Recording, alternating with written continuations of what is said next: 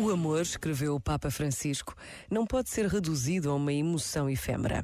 É verdade que estimula a nossa afetividade, mas a fim de o abrir para o amado e assim abrir o caminho que conduz longe do egocentrismo e em direção à outra pessoa, a fim de construir um relacionamento duradouro, o amor visa a união com o amado. Aqui começamos a ver como o amor exige a verdade. Só na medida em que o amor é fundamentado na verdade, pode ser suportado ao longo do tempo, pode transcender um momento passageiro e ser suficientemente sólido para sustentar uma viagem compartilhada.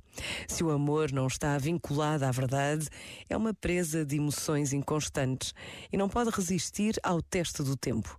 Amor verdadeiro, por outro lado, unifica todos os elementos da nossa pessoa e torna-se uma nova luz que aponta o caminho para uma vida grande e realizada.